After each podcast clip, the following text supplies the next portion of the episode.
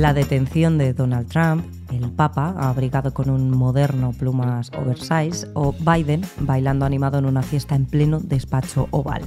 Todas potentes imágenes visuales que tienen tres cosas en común. Una, no se han llegado a producir nunca. Dos, han sido creadas por inteligencia artificial. Y tres, son peligrosamente realistas. Se han creado con una polémica inteligencia artificial llamada Midjourney, de la que hablaremos más adelante y que se encarga de crear imágenes a partir de texto. Otra de las más comunes, ChatGPT, permite generar textos. Más de 100 millones de personas lo usan a diario a pesar de los grandes fallos y errores que está demostrado comete esta inteligencia artificial. Permite generar escritos legales, cartas, trabajos académicos e incluso noticias, eso sí, de dudosa procedencia. Hace un par de semanas, grandes voces del panorama tecnológico, entre los que se encuentran Elon Musk, el fundador de Tesla o de SpaceX, o Steve Wozniak, el fundador de Apple, han hecho pública una carta abierta en la que piden parar la implementación de estas nuevas inteligencias artificiales, al menos durante seis meses, para analizar los posibles peligros de esta tecnología para la sociedad.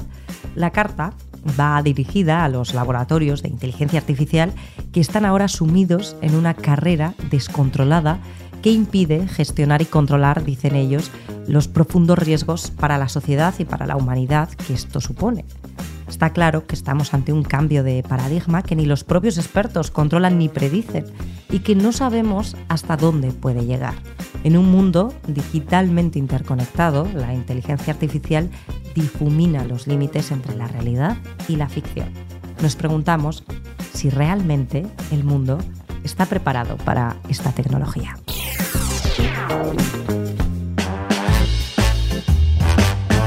El foco con Marta Madruga.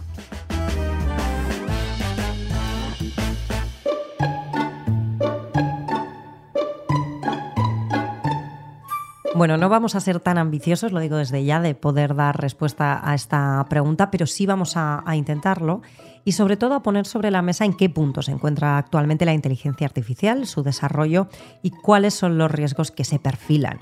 Y vamos a hacerlo de la mano de nuestro compañero de redes, Pablo Ariza. Pablo, otra vez aquí en esta mesa, bienvenido. Otra vez, otra vez, hablando de redes, y esta vez un poco más curioso todo lo que traemos hoy. Bueno, vamos a volver al inicio, a la actualidad eh, periodística de la que hablábamos en, en la entradilla, ¿no? con estas imágenes tan llamativas que han sido creadas por inteligencia artificial.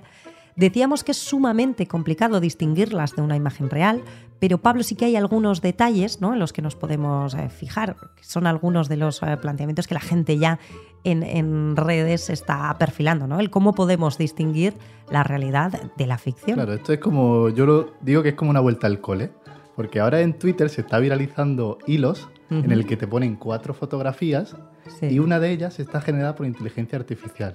Son súper reales. Y claro, ahí está lo difícil. ¿Cuál está generada por inteligencia artificial?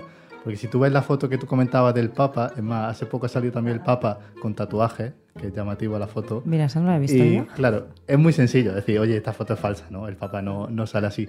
Pero este tipo de fotografía es muy difícil de, de, de diferenciar por el hecho de que se asemejan mucho y claro, yo he estado buscando en internet algunos consejos que les puede venir bien a la gente, porque a mí me están viendo genial, para diferenciar. Oye, ¿por qué esta fotografía está generada por inteligencia artificial? No sirve en todos los casos, porque es verdad que esto ahora hablaremos que está avanzando a un ritmo de cada vez más difícil diferenciarlo, pero antes nos fijábamos mucho en las manos. No se hacían bien las manos. La inteligencia Fíjate. artificial, las herramientas hacían manos con seis dedos. Sí, sí, era súper curioso. Manos atrofiadas, por eso se intentaba que no salieran las manos pues el primer consejo, fíjate en las manos. Segundo consejo, el brillo de los ojos. Mira qué curioso. Sí, que parece algo como filosófico, pero no. Es decir, nuestro, cuando yo, por ejemplo, ahora te estoy mirando a ti, la gente no lo está viendo, pero yo estoy mirando a Marta, yo veo que tu brillo de los ojos refleja una luz ahora, hacia estoy, mí. Te estoy mirando tan profundamente. Claro, que me está asustando, Marta, de repente. Pero el brillo de los ojos, tú miras una inteligencia artificial y es diferente, porque tú reflejas una luz, pero la inteligencia artificial refleja la luz para un lado, la luz para otro. Otro de los consejos que me ha apuntado, que se veía también los rostros perfectos. Uh -huh. Nos retrotraemos a nuestro podcast de los filtros de TikTok. Los filtros de TikTok, no, es. es, no existe un rostro perfecto. Uh -huh. Si tú ves la cara del Papa, por poner el ejemplo, la de Donald Trump, eh, cuando es detenido, que otro ejemplo que se ha hecho virales, se ve que un rostro, una tez, como se dice? Como sin imperfecciones. Eso, no, hay imperfecciones ninguna. Eh, dentaduras, mandíbulas exageradas, como la de Donald Trump, el gesto este cuando lo van a detener. Las sombras de la imagen, sobre todo cuando van dos personas, hay situaciones paradójicas como por ejemplo a uno se le ve sombra muy delgada, a otro una, sombra muy gruesa, cuando esas personas no son así, una persona tiene sombra y otra no. Y mi favorita, que es la que le recomiendo a la gente que nos esté escuchando, fijaos en el segundo plano. Ahí es donde vais a ver rostros deformes por ahora, eh, gente que no tiene brazos, gente que, bueno, aparte de la sombra, cámaras que no, no son reales. La inteligencia artificial ya dirige gran parte de nuestras vidas. ¿Por dónde llevamos el coche? ¿Qué película a ver? Algoritmos que nos hacen recomendaciones y que pueden decidir, por ejemplo, la concesión de un crédito. Si esos algoritmos están mal entrenados, pues igual dicen que no me dan el, crédito o no me dan la hipoteca porque soy mujer o porque soy autónoma. Y solo estamos en la primera fase, en la llamada inteligencia estrecha. Recoge millones y millones de contenidos y ante una pregunta busca estadísticamente qué conjunto de palabras a nosotros nos iría bien. No tiene conciencia. Y únicamente con este aprendizaje ya se puede... Que cojan literalmente mm, tu cara y generen imágenes falsas o vídeos falsos, lo que se llaman los deepfakes. Que estamos ante el primer diálogo natural entre un humano y una máquina. Para hablar de inteligencia artificial hay una palabra clave, la acabamos de escuchar, es el famoso algoritmo. La palabra algoritmo no es más que la latinización del, apellido de, una persona que hace más de mil años, eh, bueno, pues se dice que resolvió el primer problema de la historia a través de un proceso mecánico, eh, a través de un proceso estructurado, a través de una rutina. ¿no? La palabra algoritmo describe eh, un proceso de búsqueda estructurada de una solución a un problema que siempre devuelve el mismo resultado. Él es Alex Rayón, vicerrector de Relaciones Internacionales y Transformación Digital de la Universidad de Deusto y director además de Deusto Data. Él nos explica claramente esta relación entre el algoritmo y la inteligencia artificial. Al final la inteligencia artificial, como su propio nombre indica, viene un poco a describir eh, esa idea histórica de emular muchas funciones que tenía el humano. En esa lógica, evidentemente, eh, pues un punto importante es pues nuestro proceso de razonamiento secuenciado para producir eh, pensamientos, ideas, soluciones a problemas también. ¿no? Claro, ahí evidentemente los algoritmos ahora pues se nutren de nueva materia prima se nutren de una materia prima que es eh, los grandes volúmenes de datos que les han dado unas capacidades adicionales a cuando usábamos un abaco o un ordenador. Y ese conocimiento adicional es básicamente pues, todos los datos que nos hemos dedicado a, a sistematizar, que es un poco lo que es el Big Data. El Big Data sería la materia prima eh, sería pues, como el bronce, el estaño o el hierro han sido en otros momentos, que fueron materias primas que posibilitaban la creación de nuevas soluciones, y eh, la inteligencia artificial sería el proceso para analizar todos esos datos, esa materia prima para buscar pues, nuevos patrones, relaciones ocultas, eh, tendencias, etcétera, etcétera. Pero esta tecnología avanza y lo hace muy rápido, demasiado para algunos. Hace unas semanas, grandes voces del panorama tecnológico, entre ellos Elon Musk, el fundador de Tesla o de SpaceX, o el fundador de Apple, han hecho pública una carta en la que se suman a otros eh, tantos expertos, eh, en la que piden parar el desarrollo de esta inteligencia artificial. Lo piden al menos durante seis meses, dicen, para analizar los posibles peligros que esta tecnología puede tener para la sociedad. ¿Debemos, Pablo, realmente sentarnos a ver dónde vamos en esto de la inteligencia artificial? ¿Es tan peligrosa? Bueno, este tema es controvertido porque es la primera vez que pasa algo así, que salen los propios expertos a decir, oye, vamos a parar. Y lo que alegan, grosso modo, es que la humanidad, o sea, nosotros, no estamos preparados para tanto avance. Y es verdad que algunas veces lo hemos comentado tú y yo. Y tan rápido, ¿no? Que es lo que más sorprende. Es que va tan rápido que todos los días, yo por ejemplo, siempre presumo, y me escucharéis, de mi algoritmo de Twitter ahora y de TikTok para mí es perfecto. Me muestra cosas de inteligencia artificial, eh, nuevas herramientas que salen toda la semana Y es una locura porque no estamos preparados. Es que todos los días salen cosas nuevas. Que si una herramienta que hace vídeos desde cero, que tú le pides, eh, quiero un volcán eh, echando lava en una isla desierta y con 100 personas. Y te hace un vídeo en segundos. En la propia carta eh, decía que los propios creadores de estos cerebros digitales, como lo llaman, se, se han dado cuenta de que no son capaces de controlar ni de entender en algunas oca- ocasiones lo que están creando. Es que esa frase es muy dura, es decir, Totalmente. Tú no sabes, me recuerda a películas de esta de ciencia ficción en las que los robots, en plan, por simplificarlo un poco, porque Sí, es sí. necesario, películas de ciencia ficción en las que el robot se vuelve loco. La rebelión de las máquinas. Claro, y el humano no es capaz de controlarlo. Mm. Lo estamos exagerando un poco, pero si es que si los propios creadores dicen, oye, hay que parar seis meses. Seis meses. Eh, una carta que, bueno, pues eso, firmada por eh, eh, un conjunto de personas que lógicamente también tienen sus propios intereses. En un total de 2.000 que, bueno, pues cada uno de ellos tiene una profesión, cada uno de ellos tiene, tiene un- un- una motivación, y, pero todos ellos comparten que en casualidad no están en ninguna de las empresas que están creando esta nueva era de la inteligencia artificial. Y en esta carta piden que se detengan todos los experimentos en inteligencia artificial y que los gobiernos revisen lo que está ocurriendo. Yo no diría que estamos ante máquinas inteligentes. Eh, la inteligencia eh, yo la ligo mucho a la conciencia y bueno, pues es un poco esta mirada más de descartes, ¿no? De que si no eres consciente no sabes lo que ocurre, no entiendes realmente lo que está ocurriendo.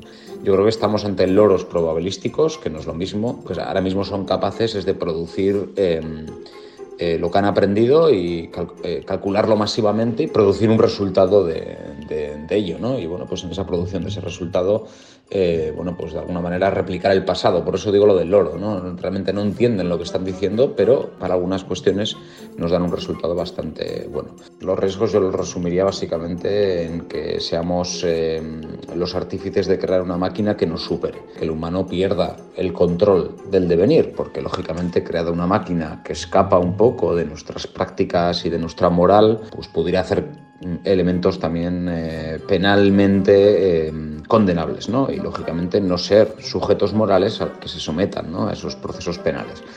Por lo tanto, el riesgo básicamente es que perdamos el control. Y eso es un poco lo que, lo que se ha venido un poco a alertar ¿no? en los últimos años, que eh, estábamos posiblemente creando las primeras máquinas que pusieran en peligro bueno, pues un histórico monopolio que había tenido el humano del proceso cognitivo, del proceso de pensamiento. Los expertos están apuntando a un escenario catastrófico. Eh, bueno, hay señales, hay señales. No, no digo que, que- sea ya el escenario actual, pero yo creo que lo que están alertando es de las señales. De hecho, el propio Bill Gates eh, eh, anunciaba eh, y publicaba en su blog, es un blog muy recomendable porque Bill Gates se pronuncia poco y cuando lo hace lo hace con mucha prudencia y él avisaba ya hace unos días de eh, precisamente mm, que estamos empezando a notar señales de emular muchas funciones del razonamiento humano. No es el punto actual, pero parece que sí el punto al que vamos llegando. No sabemos cuándo y posiblemente estemos a tiempo de ponerle cierto freno a algunos de, algunos de los elementos actuales. Esta carta además no es el único alto el fuego, sino que el director general de OpenAI, eh, la compañía que está detrás de inteligencias artificiales tan conocidas como ChatGPT o Dalí, participó en un podcast hace unas semanas y reconocía que a pesar de los enormes eh, beneficios, también la inteligencia artificial nos abocaba, eh, decía él en palabras textuales, a riesgos sin precedentes. También hay dudas sobre BART, el chat por inteligencia artificial que ha creado Google, que está todavía en desarrollo, pero ya dos empleados técnicos han dejado por escrito su preocupación en un informe en la que hablaban del riesgo de que mm, esta aplicación desarrollada por la compañía pueda generar contenido falso o peligroso.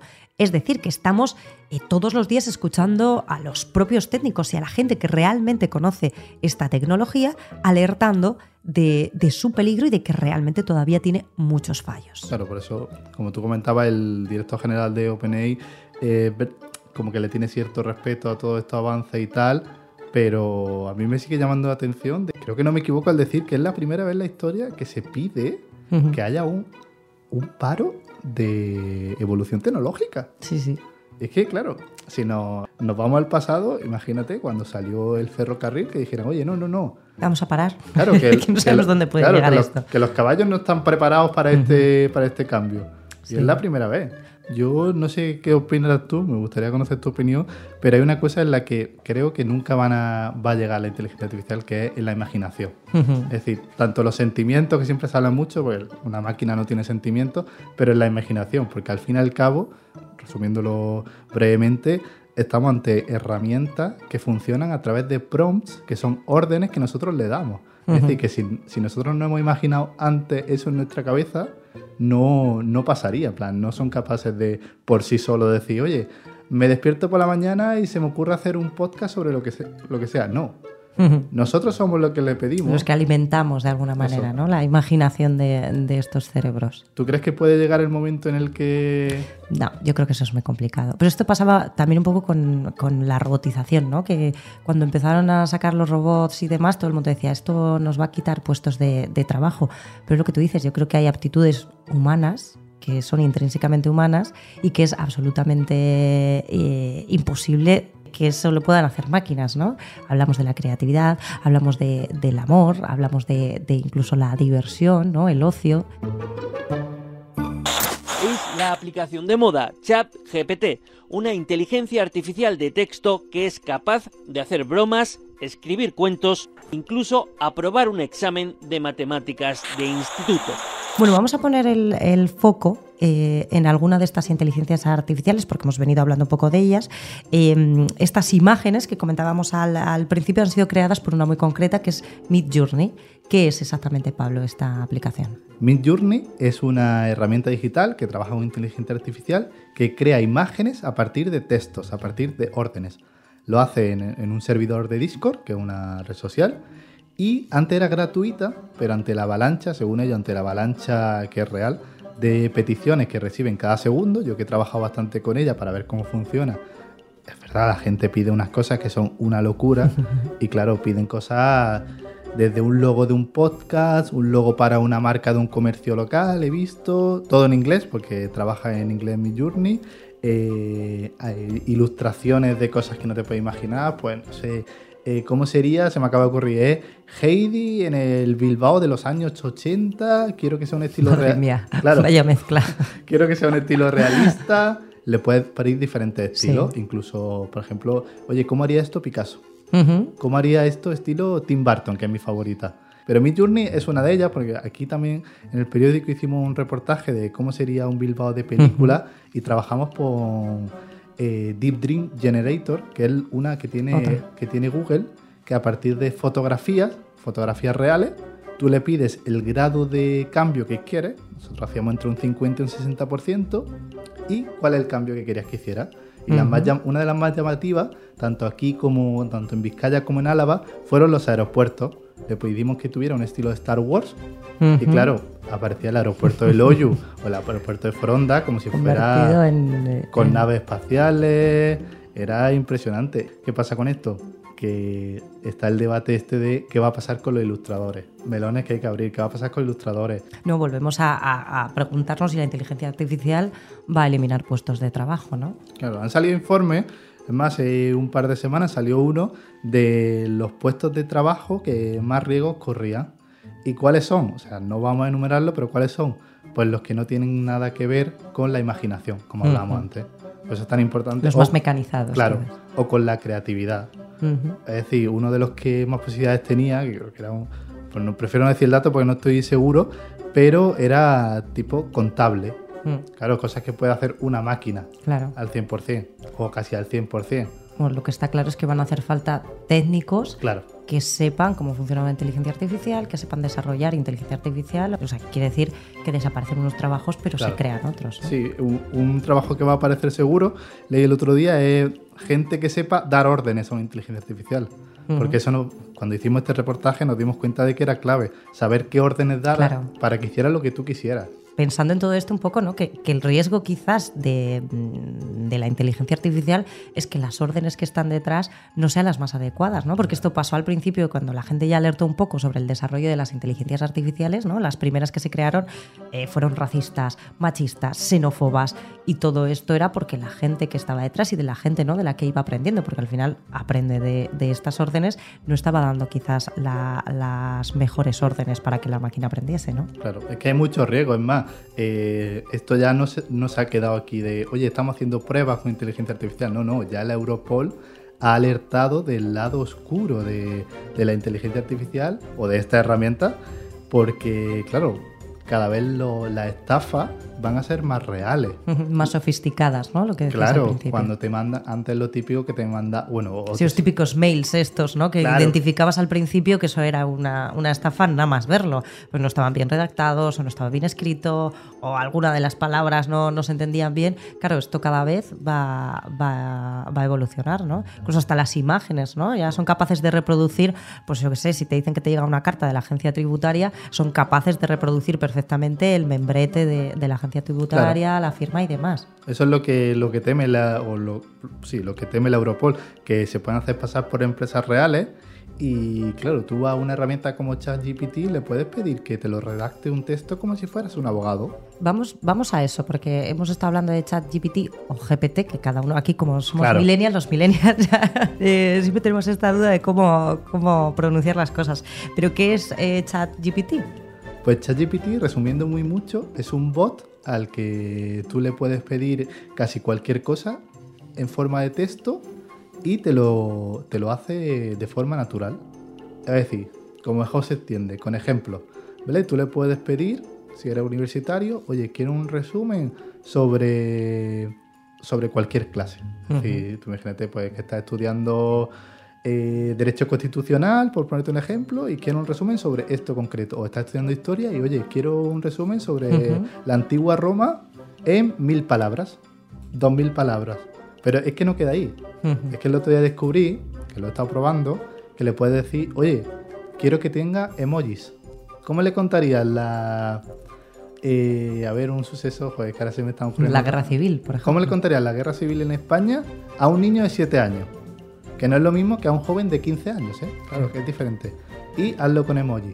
O, eh, ¿cómo sería? Porque esto se ha probado mucho. Eh, una canción de reggaetón cualquiera, por ejemplo, la más mítica, ¿no? Gasolina, si fuera en verso. Ah. Claro. Eh, espera, que sigue. Y cómo haría la canción de gasolina en palabras de Góngora, por ejemplo. Sí, sí que hay que tener creatividad para dar órdenes. ¿eh? Claro.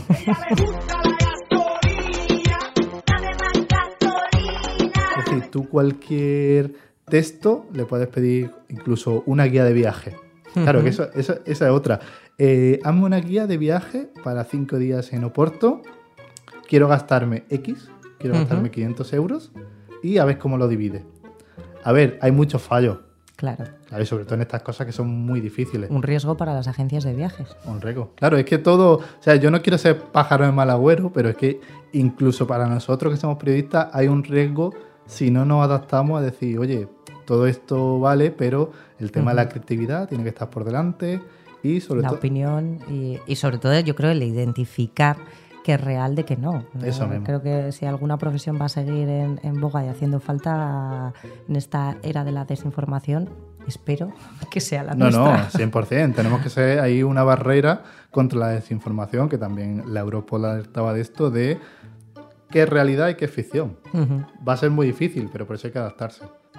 Bueno, Pablo, me parece que para cerrar este capítulo de podcast tenías alguna curiosidad. No me has dejado saber ni cuál era, así que ahora aquí en casi en antena, en falsa antena, vamos a decir, eh, nos vas a contar de qué se trata. Eso mismo, mira, hoy traigo un... Es el primer show, sitcom o serie, como quieras uh -huh. llamada, creado 100% por inteligencia artificial. Qué fuerte. Lleva dos semanas emitiéndose durante 24 horas sin parar Uh -huh. Y lo ha creado, que seguro que lo conoce la gente, el famoso youtuber, el Rubius. Uh -huh. Es, grosso modo, ¿eh? se llama Degenera IA, Degenera sí. Inteligencia Artificial, emite en tweet durante 24 horas y todo lo que están emitiendo está creado por inteligencia artificial. Hay cuatro personajes que no me quiero olvidar los nombres, que son Rumblo, Bogata, Fideo y mi favorito, Bob el Esqueleto. Bob el Esqueleto, todos los días, a 11, entre las 11 y la 1 de la mañana, tiene un monólogo. Claro, ¿cómo se hace esto? A través de ChatGPT. Pero y está emitiendo 24 horas. 24 horas sin parar. Nunca Ininterrumpidas. ininterrumpida. Hay de todo, hay bromas telefónicas, está todo, hay charlas. mía, Y esto, claro, degenera IA se llama, esto degenera. claro. Al principio hubo un parón, porque claro, eh, lo comentabas tú al principio del podcast, a veces pues se hacían bromas contra streamers, que no Mm. son bromas graciosas, eh, había cosas machistas y tal, y creo que tuvieron que hacer un parón, o sea, tuvieron que hacer un parón para ajustar un poco el tema de ChatGPT, lo que estaba Lo degenerando. moralmente aceptable. Claro, lo que estaba degenerando. Esta serie tiene ya 200.000 seguidores. Madre mía. De media la ven unas 3.000 personas ahí conectadas. Ahora mismo seguramente haya 3.000 personas viendo la serie. Y es súper curioso porque es la primera vez que se crea una serie en la que el ser humano no aporta nada. Claro, es que ten tú a guionistas trabajando durante 24 horas eh, para generar contenido, ¿no? Eh, me parece una cosa imposible. O ten tú a actores que estén trabajando 24 horas delante de, de una cámara. Total, en Estados Unidos ya se había hecho, también hace un par de meses, pero es la primera vez que se hace en España y yo cada vez que me meto, es verdad que no me interesa mucho el contenido, pero cada vez que me meto y pienso en la idea, digo, hostia, Es que se está creando contenido sin nadie detrás. Y al instante, claro. Claro, y la gente quizás se pregunte, oye, ¿quién lo lee? Pues también una inteligencia artificial de Google que se llama Google Closed Text, que directamente el texto que le vaya pasando, esto es como una rueda, el texto que le pase la eh, ChatGPT Lo a- va convirtiendo en, a en audio, imagen. audio Ajá. y a imagen. Pues habrá que curiosear, ¿no? Pablo, ¿cómo has dicho que se llamaba esta serie? Degenera IA. Degenera IA. Pues eh, con Degenera IA nos quedamos, porque tú y yo no podemos estar aquí hablando 24 horas al día, Claro, ¿verdad? no, porque no. no. somos una inteligencia No, artificial. por suerte. Pablo Ariza, muchísimas gracias por, por este ratito. Muchísimas gracias, ti.